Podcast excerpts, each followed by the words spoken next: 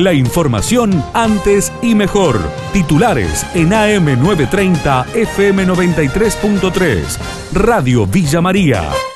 Antes y mejor.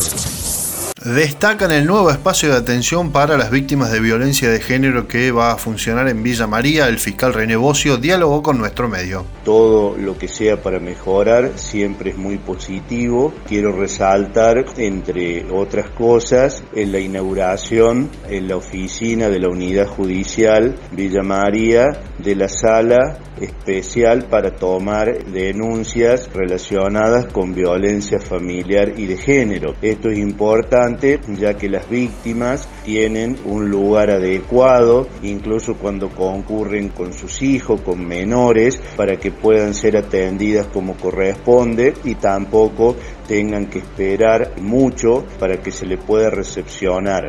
Esto es importante porque la persona, y más en este tipo de violencias, necesita tener la tranquilidad suficiente al momento en que va a realizar la denuncia. Taxistas analizan medidas de fuerza en busca de soluciones en la tarifa. José Pedano de Radio Taxis esto decía. Todavía no tenemos respuesta y nosotros tenemos que seguir saliendo a la calle, perdiendo nuestra herramienta de trabajo sin tener ningún, eh, ninguna ganancia. No podemos seguir más estamos trabajando, nos estamos fundiendo. Nosotros hemos tenido prórroga, han salido ordenanzas prorrogando los vencimientos de vehículos, prorrogando los autos que están rotos, que bueno, que no se saquen fuera del servicio, ya que realmente no se pueden arreglar. Eh, esas cosas están, están hechas y han salido ordenanzas. Pero en la parte económica, nosotros desde que tuvimos el aumento hasta ahora tuvimos cuatro aumentos de, de GNC, tuvimos aumento de impuestos, tuvimos aumento en lo que respecta al ITV. Ya, ya no, no podemos más, directamente no podemos más. Esta noche veremos cómo seguimos. Alguna medida vamos a tomar porque eh, de alguna forma tenemos que orientar la parte económica de lo que es el taxi. Una de las comisiones del Consejo Económico y Social apunta al cuidado y seguridad alimentaria. Carolina Carrillo es integrante de este espacio, investigadora del CONICET y dialogó con Radio Villa María. Dentro de las misiones lo que se buscó fue cubrir todas las dimensiones de necesidad y de repensarnos como nación. Las cinco misiones están organizadas de un modo un poco más transversal de lo que estamos acostumbrados, ¿no? Porque habitualmente decimos, no sé, economía, hábitat, eh, educación, salud, y a veces las problemáticas son tan complejas que necesitan una mirada más integral, de participan distintos factores de distintas naturaleza. Entonces, en ese sentido, en la misión Comunidad del Cuidado y Seguridad Alimentaria, está pensada como un todo, porque en la medida en que estamos bien alimentados, podemos estar mejor cuidados, que los alimentos sean nutritivos, sean, sean de calidad, porque a veces comemos mucho, pero, pero no bueno. Eh, la idea es pensar en términos de, bueno, ¿quiénes producen estos alimentos? Que también hay esa, haya buenas prácticas. Denuncian que es baja la vacunación del personal de salud en los centros privados de todo el país.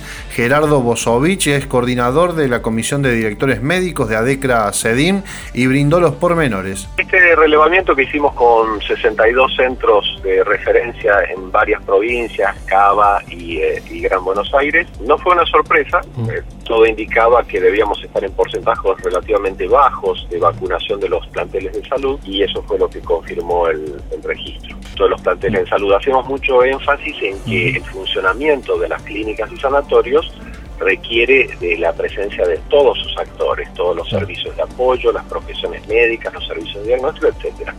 Si desglosamos por áreas de exposición, el plantel, los planteles de terapia intensiva están en porcentajes más altos en esta medición de la semana pasada, por encima del 70%, mientras que los planteles que trabajan en internación general son alrededor del 70%. Pero, una vez más, uno tiene que tener en cuenta que el funcionamiento de los centros requiere de el conjunto de los planteles y no solo de médicos, enfermeras y colaboradores de algunos servicios. Anularon las condenas contra Lula da Silva dentro del Lavallato. Pablo Hueve analizó estas medidas. Hay mucha gente que en Argentina está creyendo que el Poder Judicial de Brasil lo que ha hecho es decir, señores, nunca hubo pruebas, se terminan las causas.